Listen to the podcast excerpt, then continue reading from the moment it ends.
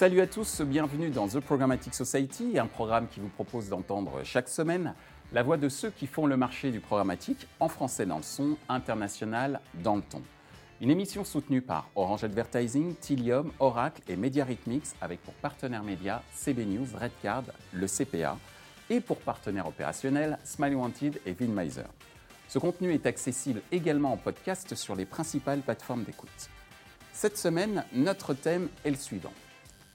La CDP va-t-elle tuer la DMP Un nouvel acronyme secoue le microcosme des technologies marketing, la CDP, ce qui signifie Customer Data Platform. Pendant un certain temps, la qualification de l'audience à des fins marketing et publicitaires était la fonction de la DMP, Data Management Platform. Cependant, il semble que les annonceurs, plutôt que de collecter des data tous azimuts, veulent aujourd'hui optimiser leur patrimoine en termes de connaissances clients en cherchant à optimiser au mieux leur actif CRM.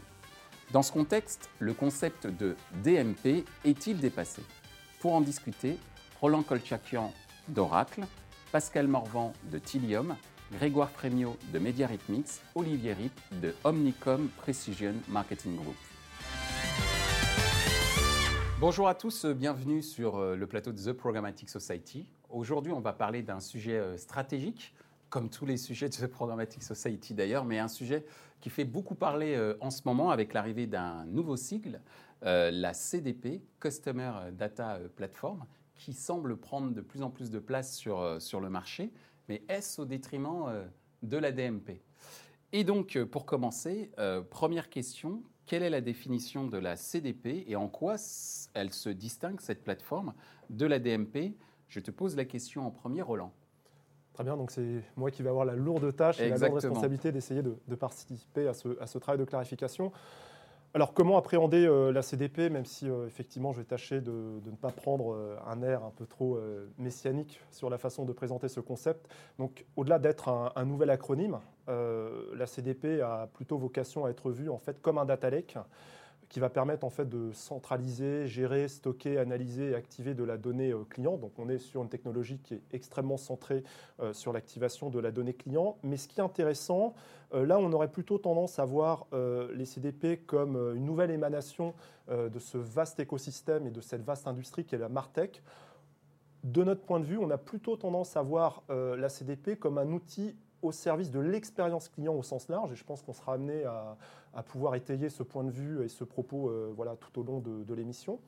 Et euh, ce qui va différencier euh, la CDP par rapport à une DMP, c'est que contrairement à une DMP qui a vocation à gérer de la donnée anonyme, la CDP a vocation à gérer ce qu'on appelle de la PII pour Personal Identified Information. Donc voilà, de la donnée qui est voilà, rattachée à un individu, qui est clairement identifiable, clairement traçable et qui permet également, et euh, j'en finirai là, euh, de gérer ce qu'on appelle bah, de la first party data, de la seconde party data, mais également de la third party data. Et euh, c'est une tendance qui est plutôt intéressante lorsqu'on sait que, et c'est notamment le cas aux États-Unis, on voit plutôt un ralentissement, une stabilisation de la demande à la faveur des DMP et une montée en charge et une montée en puissance sur tout ce qui est utilisation de la third party data. Merci Roland. Olivier, ta définition euh, de la CDP et de ton point de vue, en quoi elle se distingue de la DMP je, vais être, je vais être court, en fait, je vais compléter, hein, parce qu'on ne va pas redire. Euh, Mais la répétition est bon pour certains de nos, complètement, auditeurs. Complètement. Alors, je pense qu'il y en a un qui est très bien, euh, Martech pour CDP, euh, AdTech pour DMP. Déjà, ça distingue un peu, parce qu'on a tendance à mélanger ces deux marchés-là. Donc ça, c'est une première partie. L'autre côté, identité, et l'autre côté, anonyme. Clairement, ça fait le distinguo. Donc là, on rentre dans le first party data et autres, ce qui a déjà été dit. Et euh, peut-être une nuance qui est fondamentale, qui est effectivement euh, long terme, short terme en fait. C'est-à-dire que DMP, on connaît euh, la durée de vie aujourd'hui de lorsqu'on a réussi à reconstituer une entité ou une identité, la durée de vie. Là où la, CDP va être plus durable et va aussi s'enrichir dans le temps. Donc voilà, pour moi, les trois principales effectivement distinctions. Merci Olivier. Pascal dirais que pour compléter les, propos de mes, collègues, il y, a un point qui est important qui distingue la CDP de la DMP, c'est la persistance de la data. Il faut vraiment que cette data reste persistante, euh, et c'est pour ça que les CDP aujourd'hui sont plutôt bâtis sur des bases de données dans lesquelles on est capable d'ingérer toute l'information. Mais l'information, ce n'est pas que le digital, c'est ce qui se passe en magasin, c'est euh, un call center, c'est du CRM, etc. C'est d'arriver à unifier la data autour d'un profil. Et ce profil de la CDP, c'est d'être capable de, ensuite d'utiliser l'intégralité de ces données pour bah, créer ce qu'on va appeler des personas, des segments, etc. Et ensuite, comment on va partager cette information vers l'écosystème AdTech et MarTech, et tout ça en temps réel. Et c'est ça qui fait aussi la différence de la CDP. Tu as parlé tout à l'heure de data. Aujourd'hui, euh, nombreux utilisateurs commencent à se dire tiens, le data lake est peut-être la nouvelle solution du, marché. Sauf que généralement, on se rend compte que ce n'est pas du tout temps réel. Et si on veut gérer ce buying journée et proposer l'expérience client, ben, on est obligé d'être en temps réel. Et c'est ce que propose la CDP. Merci Pascal. Grégoire, ta vision entre ces deux acronymes, donc la définition et surtout comment la CDP se distingue d'une DMP que tu es? Je vais être très embarrassé pour te répondre. Parce que du coup, hmm. moi, je peux vous expliquer ce que je fais, mais je suis ni pas professeur, je suis pas consultant. Et il y a deux ans, on me demandait de mettre dans une base de données marketing des données de navigation, des données CRM, qui allaient extrêmement de manière profonde euh, remplir ces données structurées pour pouvoir en faire euh, des recommandations d'activation. Et à cette époque-là, on m'appelait DMP. Et un jour, l'acronyme CDP est arrivé. Je me suis dit, bah, c'est bizarre, j'ai l'impression de faire ça. Alors après, il y a un petit point comme données anonymes ma lecture de la définition de la GDPR, c'est qu'il y a, on parle de données pseudonymes qui sont soumises à consentement. Donc c'est bien nous ce qu'on gère en termes de first party, même si c'est pseudonymisé, il y a bien un consentement à recueillir, que ce soit de la first, de la seconde ou de la third. Et donc quelque part, moi j'ai l'impression d'avoir fait de la CDP sans le savoir. Mes cas d'usage que, j'active sont tu les es cas. Le monsieur Jourdain de la Martech alors Je ne sais pas. Je, peux vous expliquer ce que je fais. Je ne sais pas trop qui je suis. Euh, mes clients aujourd'hui me demandent des cas d'usage où on prend toute la donnée CRM, on prend toute la donnée de navigation, on prend toute la donnée euh, média, et où on peut, avec consentement, dans une donnée, un cas de donnée persistante sous réserve des 12 mois pour le cookie, faire des activations qui font du sens. Et donc euh, peut-être que cette nouvelle mode, je ne sais pas d'où cette mode vient, peut-être qu'il y a un intérêt de pouvoir vendre deux solutions. Là, on n'en vendait qu'une avant. Euh, moi, j'ai une voiture qui, peut aller en montagne, qui peut aller sur autoroute, et je vends qu'une seule voiture pour faire les deux. Merci. Euh, cette analogie avec la voiture est très intéressante. Donc, soit la voiture de ville ou le 4x4 ou le SUV, euh, ça dépend. En tous les cas, euh, justement, puisqu'on commence à, avoir, à comprendre à peu près sont, quel est le distinguo entre ces, ces deux acronymes, c'est quoi les applications concrètes lorsque l'on utilise une, une, CDP, Roland? Alors, en fait, il y a, on va dire, il y a deux dans le cœur du réacteur, finalement, il y a deux grandes fonctionnalités qui permettent derrière en fait, de déployer un certain nombre de cas d'usage. Après, on pourra discuter euh, de la façon dont on va traiter et localiser les cas d'usage. Ce qui est intéressant lorsqu'on parle d'une CDP, c'est qu'il y a une dimension analytique qui est très forte et qui est notamment rendue possible par toutes les possibilités euh, de collecte, de traitement et de modélisation au travers de cette fameuse architecture euh, Data Lake dont je parlais tout à l'heure et sur laquelle Pascal rappelait notamment les impératifs liés à la notion de temps réel. Donc c'est vrai que on ne peut pas parler de CDP si on ne parle pas d'API euh, derrière. Donc il y, a, effectivement, et je reviens sur mon, sur mon propos et mon sujet, qui est celle de la dimension analytique, on va pouvoir créer de nouvelles possibilités voilà, de, segmentation, de centralisation des, données, de, proposer par exemple des, euh, des, cibles qui peuvent être sous-exploitées, mais que le machine learning va permettre de mettre en évidence. Il y a également des possibilités de data vise et de restitution de données. On va pas avoir, avoir une lecture consolidée de l'ensemble des données CRM, des audiences euh, voilà, disponibles aujourd'hui à un instant T dans la base. Et enfin, et je pense qu'on sera amené à, revenir plus longuement sur cette dimension-là, c'est celle de l'activation et de l'orchestration. Alors cette dimension orchestration, euh, encore une fois, elle peut être euh, prédite, optimisée, recommandée via du machine learning, mais on peut également la paramétrer a priori avec des systèmes de règles et derrière pouvoir activer les données sur l'ensemble des frontaux clients. Merci Roland. Olivier Roland vient de parler de l'orchestration. Euh, justement, en tant qu'agence, cette notion d'orchestration est, importante. Et c'est quoi justement les applications euh, concrètes de l'usage de cette fameuse CDP En fait, c'est assez drôle. On a cité deux, trois mots. On a cité on-off, hein, effectivement, physique et digital. C'est quand même un point de différenciation quand même assez fondamental. Ensuite, on a cité le mot d'expérience. On sait qu'aujourd'hui, si on va capter une attention sur le web, à un moment donné, il faudra bien que ça se concrétise en physique, et peut-être en e-commerçant, mais en physique, même quand on voit les e-commerçants qui évoluent en physique. Donc, de toute manière, ce parcours-là est fondamental. Et effectivement, et on a évoqué un autre mot, je ne sais plus qui l'a dit, journée, en fait, ce parcours consommateur. Euh, bah là, on a résumé la problématique d'orchestration, en fait. Hein. C'est-à-dire que si on rajoute à ça, effectivement, cette notion d'identité ou cette notion de login, qui est quand même euh, dirige l'ensemble de l'écosystème hors programmatique. Hein. C'est-à-dire qu'on peut prendre Amazon, n'importe quoi, tout ça est logué. Donc le vrai sujet, c'est le login. Et ensuite, quand on commence à orchestrer des campagnes, effectivement, on va essayer de capter une attention et ensuite on va essayer d'établir une relation et essayer de faire que cette relation ait une valeur, soit marchande, soit connaissance consommateur. Euh, avoir ce login, avoir un parcours consommateur, pouvoir utiliser effectivement du retargeting hein, ou l'emailing. On sait qu'aujourd'hui, l'emailing a une force de persuasion beaucoup plus forte parfois que le display. Euh, on sait que le retargeting aussi a un, rôle important dans la transformation, dans l'accompagnement de cette journée-là. Donc effectivement, euh, lorsque, moi je vais préconiser, on va préconiser la CDP euh, lorsqu'on n'a déjà pas investi sur une DMP en général. Et ensuite, si jamais on part de nulle part, on va préconiser la CDP pour des parcours consommateurs qui demandent en tous les cas une décision d'achat ou des achats impliquants qui nécessitent de la longueur, qui nécessitent de la réflexion, qui nécessitent de la comparaison et qui nécessitent, de par son prix ou l'impact qu'on va garder l'objet, euh, de longue, vraiment de longues décisions, une longue vie du produit. Donc en fait, on va préconiser la CDP, et effectivement, je te rejoins, cette évolution, c'est que très, très darwinisme, tout ça. Mais lorsqu'on a une décision d'achat impliquante et lorsqu'on a un produit impliquant, là, la CDP va avoir de la valeur. Et lorsqu'on rentre dans la réglementation qui évolue, on va avoir tendance à privilégier effectivement la sorte partie data. Merci Olivier pour ces précisions. La Pascal.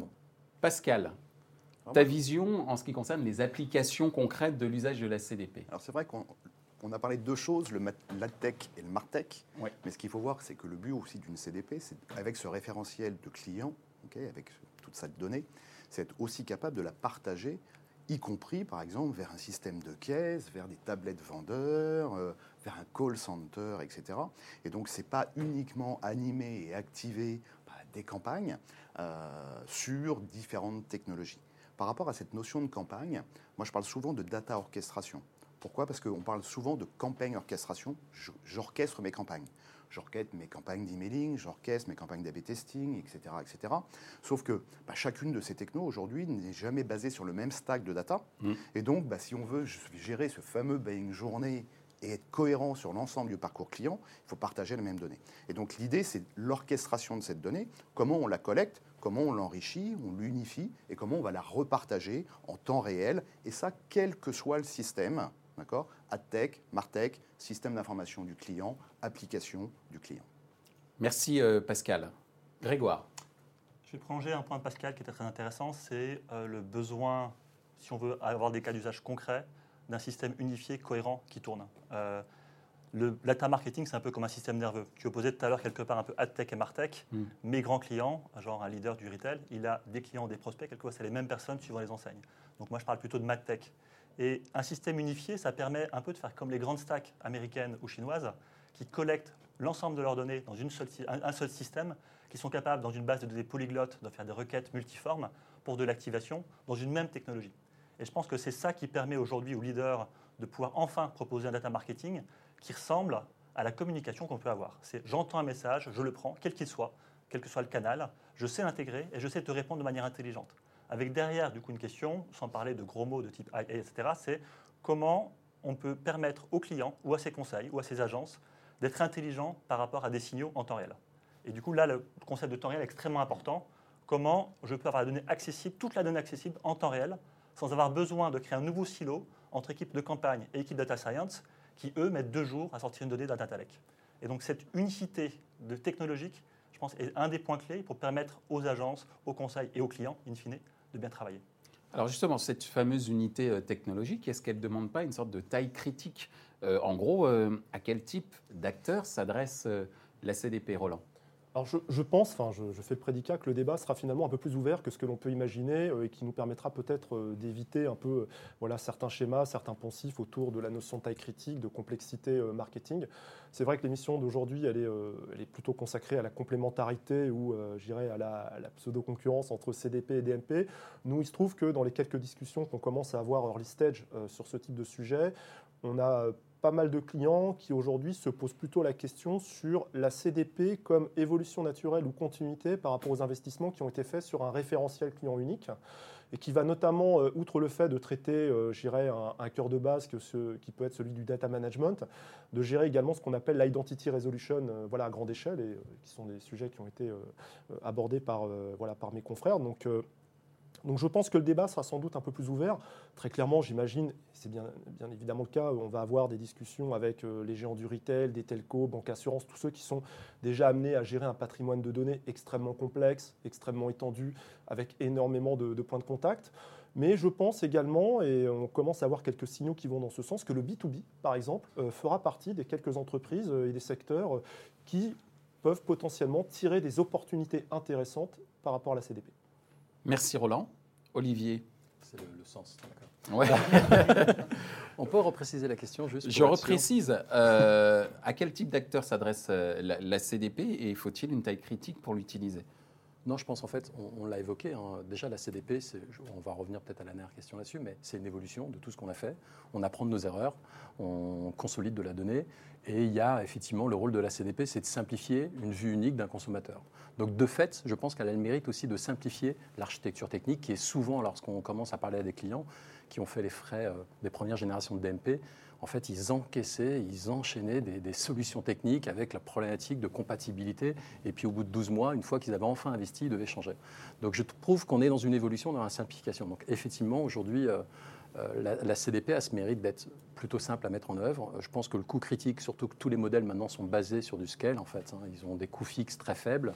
Donc, il faut plutôt être attentif sur euh, euh, combien ça va me coûter si je suis successful, mais objectivement, je ne poserai pas la question de taille critique et je le verrai même autrement par rapport à la réglementation. Si on ne le fait pas, ça sera plus dangereux que d'avoir une problématique de taille critique. Donc aujourd'hui, il n'y a, a, pas de débat à avoir, je pense, sur le sujet. Merci Olivier, on va changer. Grégoire. je suis surprise. non, parce qu'arriver en fin, ça va pas être facile à chaque fois. Je suis d'accord avec ce qui a été dit. Donc du coup, je vais essayer de dire autre chose. Je pense que ce n'est pas trop une problématique de taille critique, c'est plus une problématique de quelle solution en fonction de sa maturité et de sa taille. Exactement. Ça veut dire si on est, par exemple, euh, on a beaucoup de, chez MediaRecPix de clients qui sont de grande ampleur et qui se battent contre des Amazon ou des acteurs de ce type-là. Eh ben, leur enjeu, c'est d'avoir une, une solution extrêmement solide qui puisse personnaliser. À l'inverse, un petit acteur euh, va plutôt avoir besoin d'un outil prêt à l'emploi, aidé par des conseillers des agences, où quelque part le machine learning sont intégrés. Et donc, il y a des solutions plus ou moins larges qui couvrent tout ou partie des demandes entre une boîte de 500 euh, personnes et un grand groupe industriel de 100 milliards de chiffre d'affaires. Merci Grégoire. Pascal. Et c'est vrai que si on revient sur le thème CDP, DMP, ça a souvent été l'écueil de la DMP où il fallait un volume d'interaction, de, cookies, etc., pour que ça commence à mm. devenir performant. Au contrario, la CDP, c'est vraiment, et je reprends ce que tu disais, on a, nous, par exemple, énormément de clients qui sont dans le B2B. Et c'est vrai que le B2B, c'est des grandes marques, mais très peu de gens vont sur leur site web, très peu de gens vont euh, voir, euh, naviguer, etc. Par contre, ils ont énormément de données dans leur système d'information, dans leur CRM, de la connaissance client, etc. Et c'est comment la CDP les aide justement à utiliser l'intégralité de cette connaissance client, qui est souvent, parce que je veux dire en back-office, et comment je vais utiliser tout ça en temps réel pour pouvoir personnaliser son expérience client dès qu'il va rentrer sur une propriété digitale, Ou euh, même vis-à-vis, par exemple, de son, son commercial, etc. C'est vraiment la grosse différence. Il n'y a, pas de, a pas de volume, C'est aussi ce que je disais tout à l'heure, ce que tu disais, c'est quels sont les enjeux de l'entreprise, comment on veut améliorer l'expérience client et quelles briques technologiques je vais mettre pour pouvoir répondre à ces enjeux. Pour compléter, hein, de toute façon, Olivier. On va revenir, la CDP est assez proche du CRM quand même. Hein. Mm. Donc on va revenir sur la lifetime value du client. Euh, soit on a un monde de répété de transactions assez dense qui nous permet d'avoir un amortissement, ce qui est le cas des retailers, qui de plus en plus on commence à avoir cette logique de SSO unique sur l'ensemble de, de, retailers, ou alors des achats impliquants avec une lifetime value importante, donc l'automobile, la banque, l'assurance. Donc la CDP va vraiment partir de ces gens-là où il y a une valeur client à terme qui a une plus haute valeur que des, des secteurs plus comme la mode ou autres. Mais c'est vrai que pour revenir juste à un dernier point, c'est vrai que ces fameux trigrammes, on aime bien inventer des nouveaux, des nouveaux concepts. Moi, je suis assez vieux dans le, dans le métier. On a parlé de GRC, après on a parlé de CRM, on a parlé de ICRM. Sur la CDP, j'ai même vu des gens qui parlaient de, de CRM Big Data. Euh, voilà, donc euh, c'est juste une continuité sur les, différents, euh, sur les différentes solutions. On en arrive déjà à notre dernière question. Et c'est toi, Olivier, qui va ah. commencer par y répondre. Euh, alors, la CDP est-elle une application incontournable, plus utile que la DMP alors, j'ai un, un, petit peu répondu, mais euh, j'aime pas la comparaison. Il y a, euh, effectivement, j'ai démarré dans le web, hein, peu plus jeune aussi. Euh, j'aime pas le côté où on oppose tout le temps, on tue les autres en fait. C'est-à-dire que le web devait tuer la télé, la télé, elle est là, elle va être encore là longtemps. Même on va peut-être l'acheter autrement, mais il n'y a jamais eu autant d'écrans de télé autrement. Donc en fait, on montre bien que l'histoire du web n'a rien tué. On a eu la complémentarité. Donc moi, j'aime pas ces oppositions. Euh, va-t-elle tuer? L'introduction que tu as faite, c'est une évolution logique puisqu'on part de toute manière de la réconciliation de données pour essayer de l'identifier. Ensuite, après, il y avait un vieux concept de 99 qui s'appelait le permission marketing, qui parlait de consentement, euh, qui parlait de prédictif, donc adresser le bon message à la bonne personne. C'est assez classique, mais c'est quand même un fondamental. Et ensuite, qui parlait déjà de consentement. Donc la seule singularité aujourd'hui, c'est qu'effectivement, on va être dans un registre de plus en plus légiféré. C'est bien pour les marques, ça va les obliger à créer de la valeur dans leurs services ou dans leurs produits et à redonner de la valeur aussi dans les programmes CRM, hein, autre que des points, autre que le correctif, mais créer des services à valeur ajoutée. Et ensuite, ça va également euh, forcer euh, euh, à se poser la bonne question sur le message, sur les bonnes personnes, parce que ça ne fait pas du bien, cette saturation vis-à-vis du, consommateur final. Donc, non, non, effectivement, si on a aujourd'hui, si on part from scratch depuis le départ, je recommanderais effectivement, dans un premier temps, une CDP. et avec une complémentarité d'une DMP, ça dépend d'où on part. Alors après, sauf si Mix d'un seul coup peut, y répondre. Mais effectivement, dans la réglementation dans laquelle on est, la CDP est fondamentale. Ensuite, elle n'est pas à, l'opposition de la DMP parce qu'on sera toujours obligé d'aller chercher aussi des prospects, ce que ne fait pas forcément la CDP. Elle fera qu'un lookalike, mais elle n'ira pas voir des signaux faibles comme la DMP le fait. Donc aujourd'hui, je commencerai par une CDP si j'étais, euh, j'avais rien. Euh, je, je, je, ferai la complémentarité avec une DMP. Et effectivement, par rapport au business que j'ai, soit je fais du retail, soit je fais des valeurs ajoutées en termes de produits ou des décisions d'achat, et je commencerai par la CDP. Si je suis sur des business beaucoup plus euh, euh, fragmentés, répétitifs, et avec une, un taux de fidélisation très faible, comme peut-être la, la, mode rapide, je me concentrerai sur une DMP avec la notion de taille critique. Donc aujourd'hui, pas l'opposition, mais dans la réglementation actuelle CDP, First Party Data, et complémentarité avec une DMP derrière. Merci euh, Olivier. Grégoire CDP aujourd'hui, par rapport au site de Gartner, est sur le marché le trend du hype. Tout le monde en parle, c'est génial. DMP, désillusion. Ouais. Euh, et donc, du coup, est-ce qu'il faut tout jeter avec la DMP Peut-être pas. Par contre, on sent qu'il y a quand même du challenge sur cette first partie miracle qui va trouver 8 millions de femmes enceintes, euh, que cette donnée, on ne sait pas trop d'où elle vient, mais je vous assure que tout est bon parce qu'on a des data scientists. Il y a un peu de désillusion là-dessus. Après, par contre, travailler ces audiences, ces cookies qui ont donné leur consentement, oui. Travailler tout ce qui est seconde partie data, donc des gens qui ensemble se mettent d'accord et créent des frameworks technologiques pour s'échanger de la data avec consentement, ça fait du sens. Par rapport à, une taille critique qu'il faut avoir dans le monde du digital, ça fait du sens.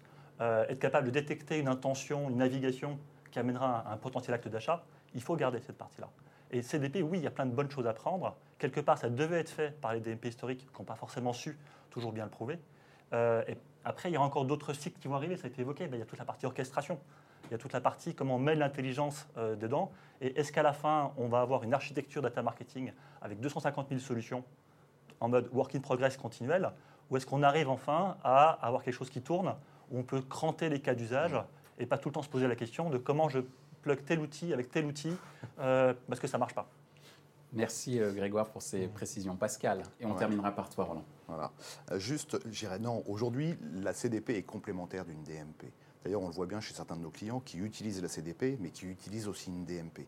Et dans quel cas d'usage ils ont, ils, ont les deux solutions C'est principalement pour utiliser toute leur first party data, mieux qualifier un visiteur que ne le fait une DMP, pour pouvoir donner aussi de la valeur à leur first party data. Ça, c'est super important, par exemple, pour les groupes médias. la valeur, c'est la valeur de leurs clients, de leurs visiteurs, et comment mieux qualifier ce visiteur, comment mieux qualifier ces centres d'intérêt, eh bien, c'est aussi l'objet de la CDP, qui ensuite repousse l'information vers les grandes DMP, Parce que par exemple, chez nous, on a des connecteurs avec toutes les DMP, les grandes DMP du marché. Donc, c'est vraiment l'idée que la complémentarité des solutions, aujourd'hui, où la CDP est capable aussi d'alimenter la DMP. Roland, le mot de la fin pour toi concernant euh, cette euh, dernière le question. Du début, hein, j'ai ouvert les débats. Eh ben voilà. Donc, fait venir. Non, bah, en fait, moi j'espère tout simplement que voilà que les, 20 minutes qu'on vient de passer ensemble, elles auront permis de, faire œuvre de pédagogie, que finalement il n'y avait aucune raison objective de créer une espèce de concurrence un peu artificielle entre DMP et CDP. Voilà, je, pense qu'on a réussi à démontrer de façon rationnelle et factuelle qu'il y avait une complémentarité euh, assez évidente. moi, je souscris pas mal à ce qu'a dit Olivier c'est vrai qu'aujourd'hui, euh, si on devait peut-être faire un trade-off, prioriser certains choix, la CDP, elle a quand même vocation à être un peu cette fondation, enfin le socle décisionnel client, avec notamment la pression qui nous est imposée collectivement sur le marché autour de la RGPD et qui impose par le fait d'avoir un outil qui va permettre de centraliser, de gérer les consentements voilà, de façon unifiée, de façon transparente et, voilà, d'éviter certains écueils, euh, comme ceux que peuvent subir aujourd'hui les DMP lorsque, au moment de l'activation, on s'aperçoit que finalement, on n'a que 50% du potentiel qui est éligible à la campagne du fait des contraintes liées à la, GDPR. La bonne nouvelle, c'est que tout ceci participe, de mon point de vue, à une revitalisation de l'écosystème. Tout le monde aujourd'hui a gagné à, voilà, à conseiller, à implémenter ou à mettre en œuvre autour des, autour des CDP. Ça permet de recréer voilà, des discussions et de euh, travailler sur ce que doivent être les roadmaps autour de la transformation euh, voilà, data-driven pour les marques et les entreprises. C'est sur ce mot de la fin que j'aimerais conclure. eh bien, nous concluons. Merci en tout cas pour euh, nous avoir éveillé nos esprits et avoir euh, été très clair sur la distinction entre CDP et DMP. Euh, l'un ne chassera pas l'autre, mais l'un sera le complément euh, de l'autre. Euh, et donc, tout est bien dans le meilleur des mondes, comme disait Voltaire dans Candide. sur ce, merci messieurs. Merci, merci beaucoup. Merci. Ainsi s'achève ce débat autour du concept de CDP, Customer Data Platform. Les points à retenir de nos échanges sont les suivants. 1. La CDP est en passe d'être le socle décisionnel client chez l'annonceur. 2 la CDP est plus orientée Martech et la DMP est plus orientée AdTech. 3. La CDP et la DMP peuvent se compléter et non s'opposer. Retrouvez ce programme en podcast sur les principales plateformes d'écoute. Merci à Orange Advertising, Tilium, Oracle et MediaRhythmix pour leur soutien, ainsi que nos partenaires médias, CB News, Redcard, le CPA, sans oublier nos partenaires opérationnels, Smile Wanted et Vinmeiser. Merci enfin à l'ensemble des équipes d'Atelier B pour la réalisation de ce programme.